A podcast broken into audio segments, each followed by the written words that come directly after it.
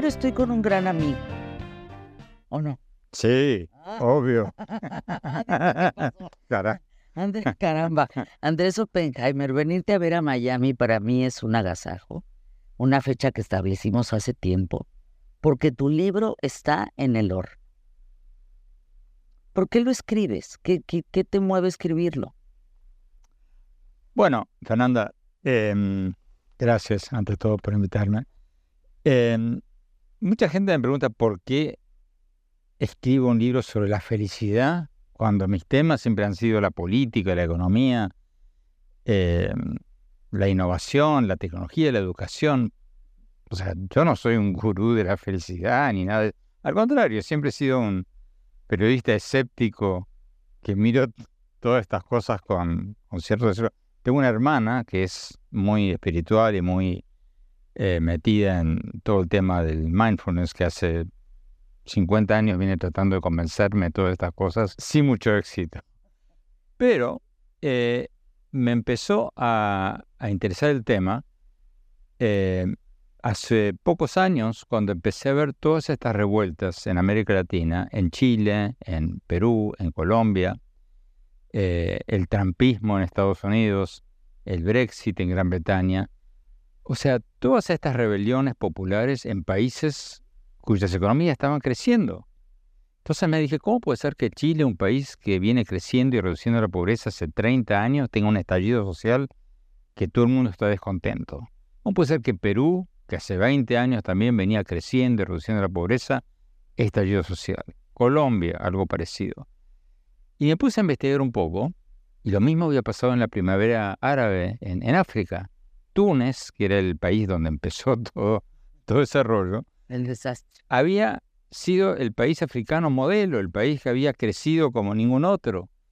Eh, y sin embargo, ahí estalló la cosa. Entonces empecé a investigar un poco y me topé con una encuesta de Gallup mundial que muestra que la insatisfacción, la infelicidad en el mundo viene creciendo sistemáticamente en los últimos 20 años. Y decidí ver cuáles son los países más felices del mundo y los que están haciendo las cosas más interesantes para aumentar la felicidad y ver qué podemos hacer para aumentar la felicidad nacional y personal. Y este mm, argentino escéptico que te habla, no dije humilde, dije escéptico, encontró cosas que realmente me dejaron boca abierta, o sea, boca abierto porque son cosas que muchos países están haciendo que son muy prácticas, muy fáciles, no muy caras y que podemos hacer nosotros para, para aumentar, por lo menos para combatir más nuestra insatisfacción. Pero me, me empezó la risa porque no, no es que investigó, no, voló. O sea, te fuiste a los países. Sí, viajé. A ver, haz un resumen que me parece por el tiempo que tenemos. ¿A qué gurús podemos encontrar en tu libro? a, a los principales del mundo. O sea, entrevisté a mm, Daniel Kahneman, que es el único premio Nobel en economía, que no es economista, es psicólogo, pero es un genio, o sea, ese es el hombre, es uno de los gurúes de la economía del comportamiento, que son los economistas que estudian el comportamiento de la economía en base a, a lo que hacemos las personas, no tanto a los números. Eh, entrevisté eh, a Martin Seligman, el padre de la psicología positiva, a Tal Ben Shahar, que es el padre de la educación para la felicidad. Eh, en India entrevisté al- a, los, a, la ministra de Educación de mm, New Delhi, de Nueva Delhi, que tienen clases obligatorias de felicidad para todos los niños en todas las escuelas públicas todos los días. Que cuando, si quieres te, puedo contar un poco eso, cuando me lo contaron me pareció una cosa ridícula, pero cuando fui a Nueva Delhi me senté en las aulas y vi lo que hacen, esto es fantástico. Pero eh, en Gran Bretaña, por ejemplo, una de las cosas que, que me fascinaron que están haciendo es encuestas mensuales sobre la felicidad. Algo baratísimo. O sea, no te cuesta nada como gobierno hacer una encuesta eh, que haces el censo de cualquier manera y metes cuatro preguntas más. Le preguntan a la gente, ¿cuán feliz eres en una escala del 1 al 10? ¿A cuánta gente puedes llamar a las 2 de la mañana si tienes un infarto? Eh, ¿Cuántos amigos dirías que son íntimos amigos? Cuatro preguntas.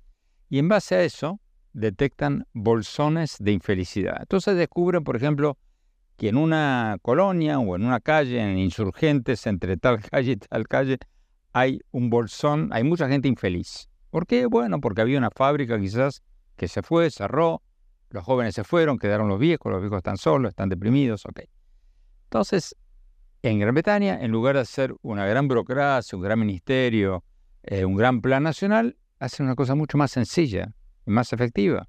Mandan un asistente social, le preguntan a la gente de esas dos cuadras, oiga, ¿y a usted qué le gusta?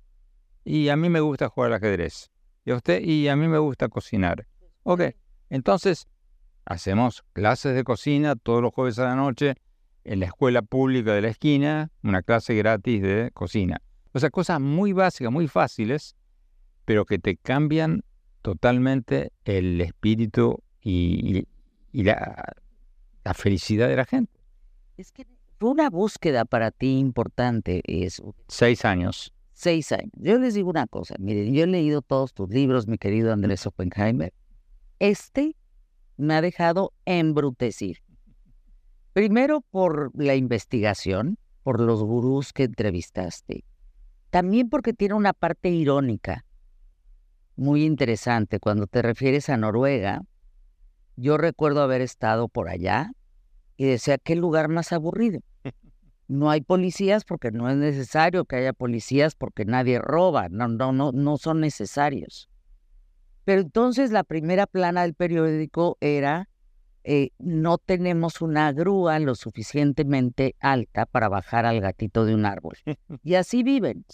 Entonces me hiciste cuestionarme qué hay entre el aburrimiento, el que todos tengamos lo mismo, tengamos seguridad, seguridad de un sueldo, aunque renunciemos, eh, contra lo dicharachero de América Latina y la sonrisa me cuestionas mucho el tema ¿eh? de la felicidad. Fernanda, las encuestas muestran que si tú les preguntas a la gente cuántas veces has sonreído en las últimas 24 horas, en América Latina salimos primeros en el mundo. Pero si le preguntas a la gente cuán satisfecho estás con tu vida, salimos casi últimos, o sea, en la mitad para abajo. Los escandinavos salen primero.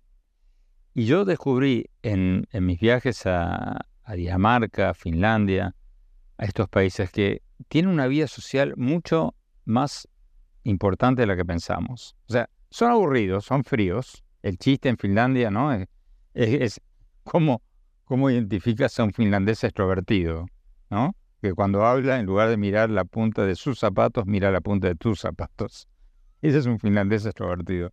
En Finlandia y en Dinamarca, en estos países, tiene una vida social mucho mayor de la que pensamos, pero diferente a la nuestra. Nosotros nos juntamos mucho con nuestras familias, cosa que es maravillosa. Ellos se juntan más con gente que tiene intereses afines. Y cuando empecé a tratar de hacer entrevistas con todos estos gurúes y con senadores y con diputados y todo eso, imposible conseguir a nadie después de las 4 de la tarde. O sea, todos tienen algo todos los días. Pero además el karate, y para irnos a pausa, el karate lo hace con el contrincante, con la oposición, con el del otro partido. Yo estaba, estaba entrevistando al líder de la bancada de más de izquierda del Parlamento en Dinamarca. Más de izquierda, o sea, tú le preguntas, por ejemplo, bueno, ¿y qué opinas tú de Cuba? Y se agarra la cabeza, no, una dictadura terrible. O sea, la izquierda allí es querer un 0.5% más de impuestos para los ricos. Pero eh, a las 3 de la tarde me dice, mire, eh, en 10 minutos me va a perdonar, pero me tengo que ir porque tengo mi clase de karate. ah, qué interesante, ¿tiene clase? Sí, sí, acá en el Parlamento tenemos clase de karate. yo, ah, qué bueno. ¿Y quiénes van? Dice, no, va el cocinero, el, la persona de la limpieza, eh, y vienen mis colegas, los congresistas de, de ultraderecha. Digo, ¿usted hace karate siendo el jefe del partido más de izquierda con el diputado, el senador de ultraderecha. Sí, sí, sí, todos los días. Y no se matan, le digo, no, no, no. Me mostró fotos en su teléfono de él. Yo les digo una cosa. Andrés tiene que escribir el libro del libro, porque cada página es fascinante, todo está sustentado con números, es trabajo arduo el de Andrés Pero divertido. Déjame regresar de pausa y preguntarte si fuiste feliz en todo esto y si eres feliz, ¿no? Volvemos. En un momento, regresamos. QTF.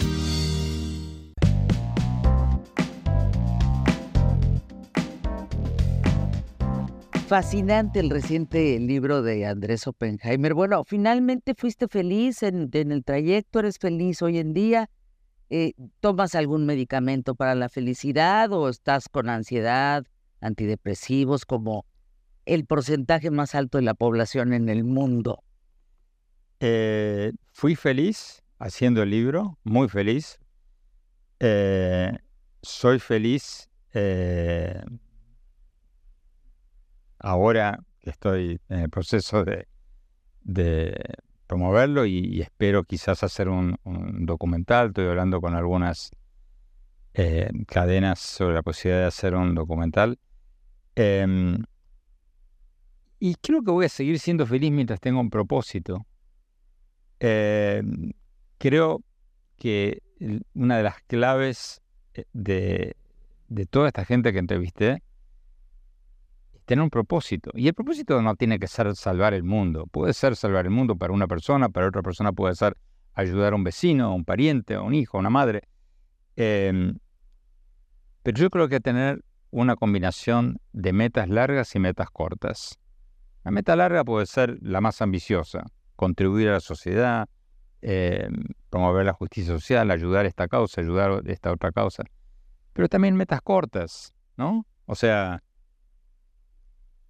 hacer que el próximo cumpleaños de tu pareja sea una gran fiesta, que celebrar un éxito de tu hijo, de tu hija.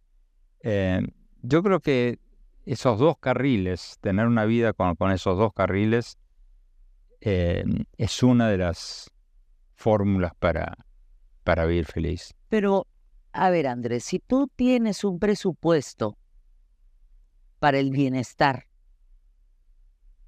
¿dónde lo aplicas? ¿Como país o como persona? Como país y correctamente, porque una cosa es el chiste de yo aplico un presupuesto para el bienestar, pero no funciona para nada. Yo creo que lo que hay que hacer es tener visión periférica un poco lo que yo hice en este libro, ver qué se está haciendo en el mundo.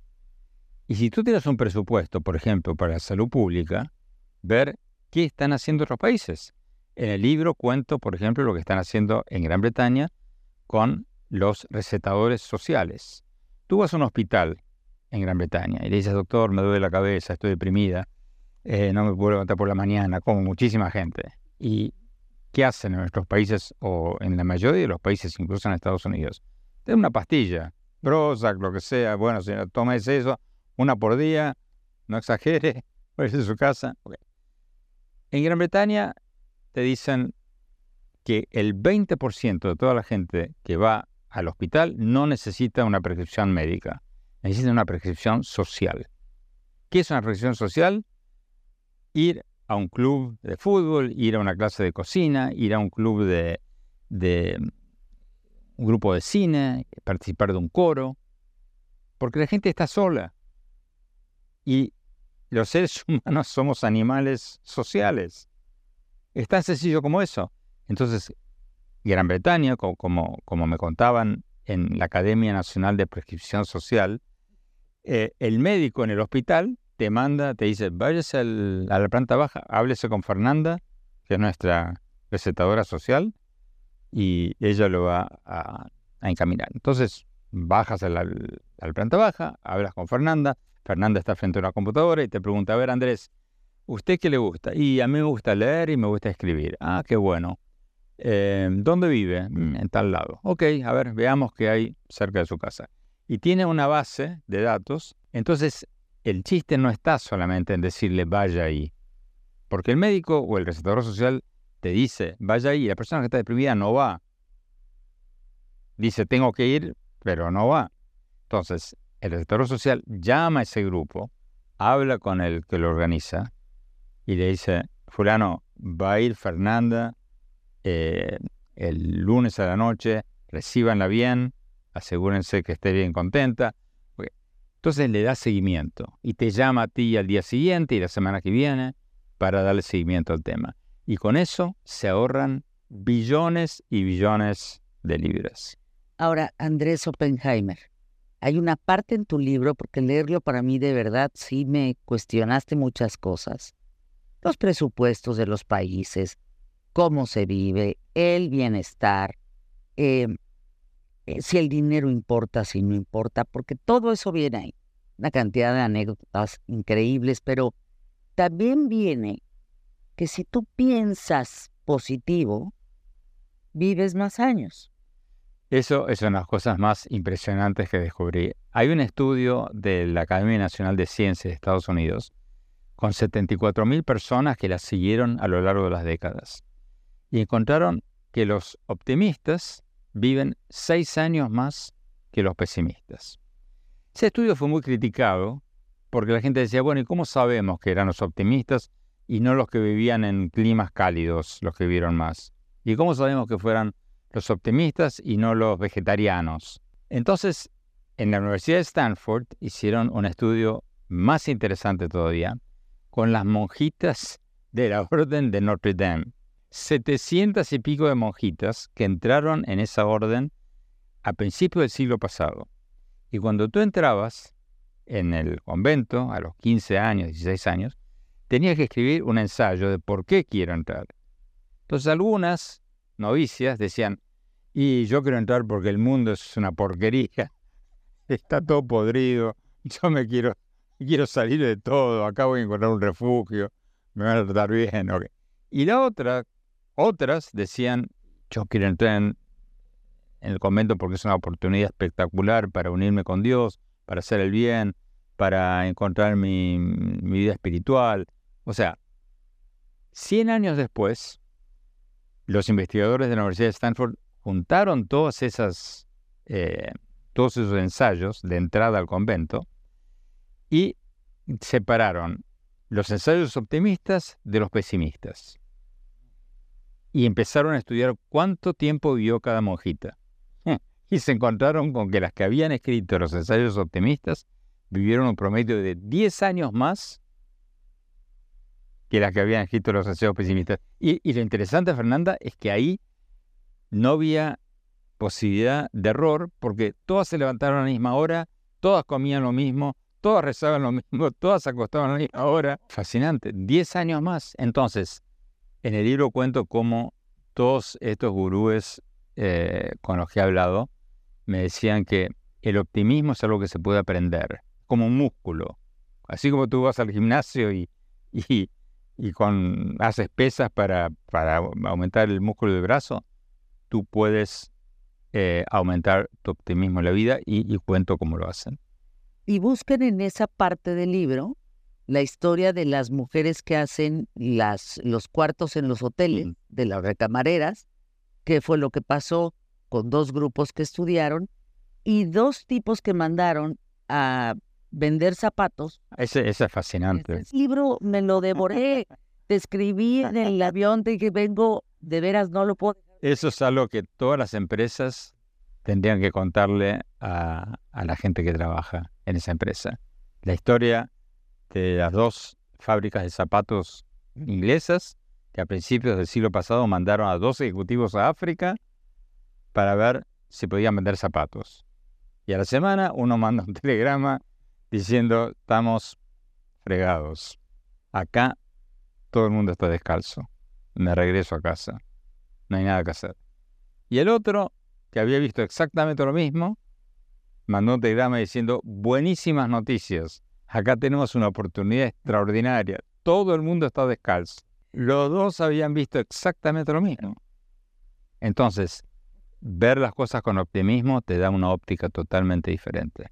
Eh, en algunos minutos. Ya empezaron las maestrías de la felicidad y vienen los doctorados. Sí, porque están hablando cada vez más de una ciencia de la felicidad. Antes, todo esto era un tema para los sacerdotes, para los eh, poetas, para los filósofos, y lo sigue siendo en buena medida. Pero hoy día, a partir de especialmente los últimos años, en que ganaron el premio Nobel en el 2019 tres economistas que hicieron estudios basados en el impacto comparativo de diferentes cosas, que se habla cada vez más de una ciencia de la felicidad porque están usando técnicas comprobadas en estudios comparativos.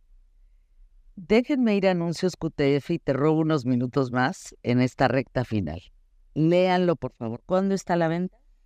Eh, va a estar el 23 de... Ya está en preventa, lo puedes ordenar en, Amazon, en Gandhi, en, Penguin Random House, en cualquier librería virtual. Eh, y en las librerías físicas va a estar el 23 de septiembre. Tienen que leer. Se va a volver un bestseller. De una vez les digo. Anuncios QTF.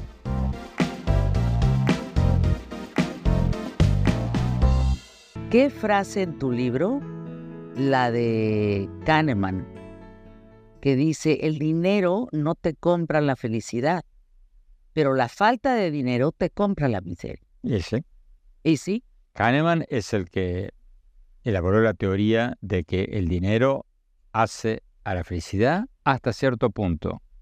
En otras palabras, si tú no tienes para comer o para la calefacción, ahí no vas a ser feliz.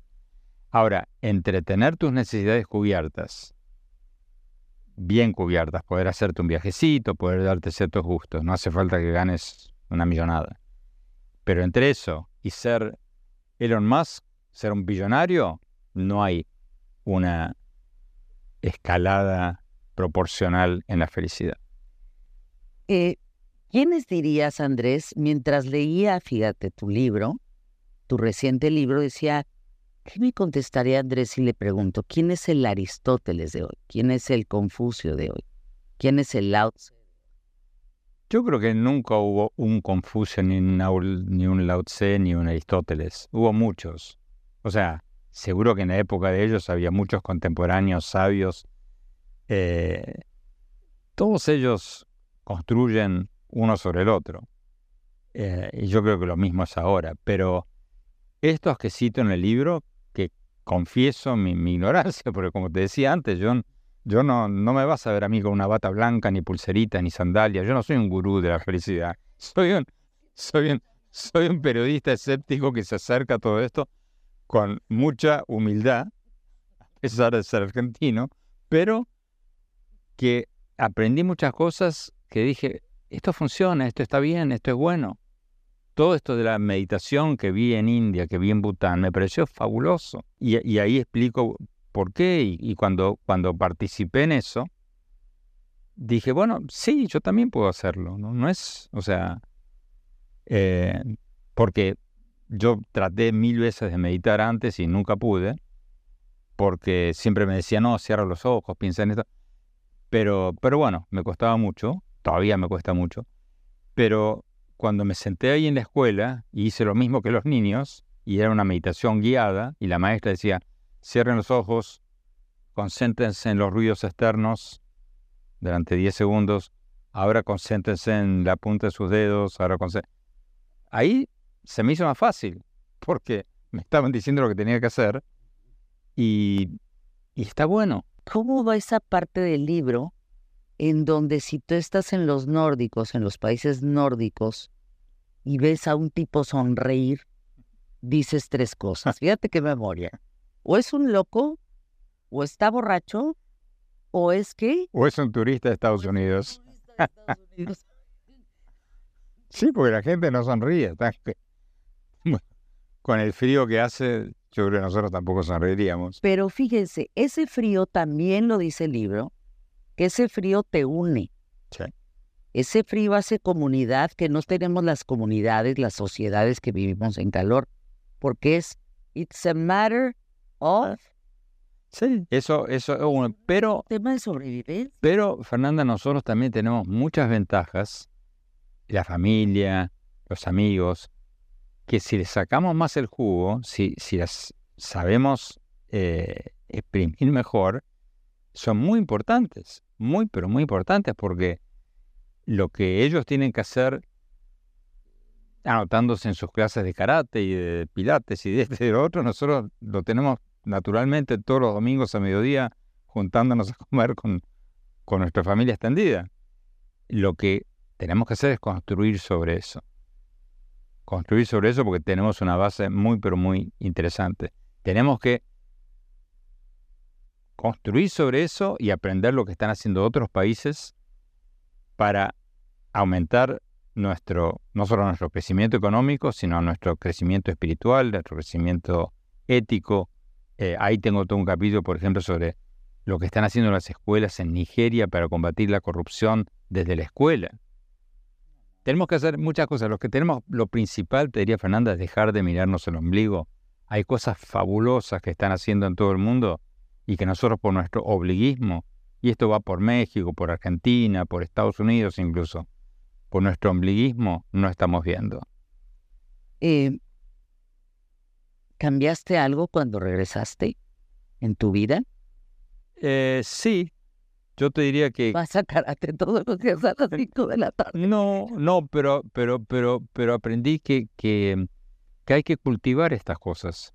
El optimismo, cosas tan disímiles como el optimismo, eh, las amistades, eh, los propósitos, son cosas que no vienen naturalmente. Hay que ejercitarlas así como vamos al gimnasio a ejercitar los bíceps o los tríceps. Em, y eso hay que hacerlo. Entonces yo, por ejemplo, eh, en mi vida cotidiana aprendí a, a ser un poco menos máquina y un poco más humano, ¿no? O sea, a ponerme como propósito, o sea, eh, ¿le hablaste a algún amigo por un motivo que no sea de trabajo, de conveniencia o utilitario, hoy o ayer? Para preguntarle cómo está, cómo está su mujer. O sea, yo, quizás por mis genes alemanes, eh, tiendo a ser bastante máquina, bastante eh, y, creo que, mm, estoy aprendiendo a ser un poco más eh, humano, más feliz, no sé cuál. Para despedirnos, ¿cuál es esta línea entre un país como México, en donde cambia los libros de texto para hablar de la moral, de la felicidad? En México se está tergiversando todo este movimiento. O sea, eso no es bienestar. No, se está devaluando todos estos conceptos de los que estoy hablando. O sea, del momento en que tú, cuando prometías el 4% de crecimiento anual y ahora creces al 1 o al 2, y dices, bueno, el crecimiento no es tan importante. No, el crecimiento es muy importante. El crecimiento económico es muy, pero muy importante. Pasa que tiene que ser acompañado de otras cosas. No, e, e, eso es un disparate absoluto. Lo mismo con, los libros de texto, lo mismo con, con terminar con las evaluaciones escolares. Todo eso es importantísimo. O sea, lo primero que hacen estos países escandinavos que son tan felices al mismo tiempo. Para ser feliz tienes que tener un colchón económico, un colchón educativo, un colchón... O sea, eso es un supuesto de todo lo demás. ¿Qué es la felicidad para ti? Es un conjunto de cosas. Eh, un sándwich de varios ingredientes, entre los que están eh, tener un propósito, tener un buen colchón económico, como decíamos recién, eh, y, tener una buena salud. Eh, pero es un sentimiento duradero que de satisfacción de vida. Y digo duradero porque no es ponerse contento por algo que pasó y eso. No, no, no eh, tiene que ver por la alegría o la sonrisa. yo creo que está mucho más cerca de, del concepto de satisfacción de vida que el de que el de una explosión de alegría por algún motivo circunstancial. Yo creo que es un estado de satisfacción de vida permanente dado por tener un propósito tener una vida familiar o comunitaria rica y, em, estar bien. ¿Cuánto dinero están invirtiendo los países en el mundo para hacer de la felicidad una ciencia y entonces repercuta eso en los habitantes? Yo creo que no están ahorrando más de lo que están invirtiendo. El, y, Fernanda, el caso que contaba recién de, los hospitales en, Ah. en Gran Bretaña, este 20% de gente que en lugar de recibir un remedio, una prescripción médica, recibe una prescripción social, que te contaba antes, ¿Se ahorra? Eso al Estado le ahorra miles de millones de, libras por año. Es un ahorro enorme. Lo mismo con lo que están haciendo en Gran Bretaña de ubicar ahora con la inteligencia artificial más fácil que antes bolsones de infelicidad y hacer curas focalizadas en esas dos cuadras o en esas tres cuadras haciendo clubes de ajedrez o clubes de fútbol o lo que sea. Con eso te ahorras, en lugar de desplegar un ejército de asistentes sociales en todo el país, manda dos asistentes sociales a esas dos cuadras y ya, O al bosque. o al bosque. Yo, yo, te- yo te diría, ese El bosque es importante, lo tienen que leer ahí. yo, te, ganas de caminar. yo te diría que más que un gasto es, es un ahorro. Me fascinó. te ¿Qué agradezco. te quedas? No, me, no, eh, o sea, es, es mi libro más ambicioso porque justamente trata un tema que, en el que nunca me había metido demasiado, que trata de responder una pregunta que eh, está, que es obvia, pero que no hay mucha gente que esté tratando de contestarla, por lo menos en nuestros países. Y fue un desafío grande, y sigue siendo un desafío grande. Y, y me gusta, me, gusta el desafío porque, igual que mis libros anteriores, Fernanda, cuando escribí un libro sobre la educación, escribe sobre Chávez, escribe sobre López Obrador, yo dije, no, ya todo el mundo está escribiendo sobre Chávez, sobre López Obrador, déjame escribir algo más interesante. Entonces, cuando, cuando fui a, cuando estudiaba periodismo en, en Columbia, en Nueva York, tenía un profesor que decía, Andrés, recuerda siempre esto. El 99% de los periodistas cubren el 1% de las historias. Tú tienes que ser el 1% que cubre el 99% restante. Y eso nunca se me olvidó. Gracias por tu Mm. tiempo. Qué librazo. A la venta en Amazon, preventa, pero ya se están tardando. Gracias, querido Andrés. Gracias, Fer. Gracias.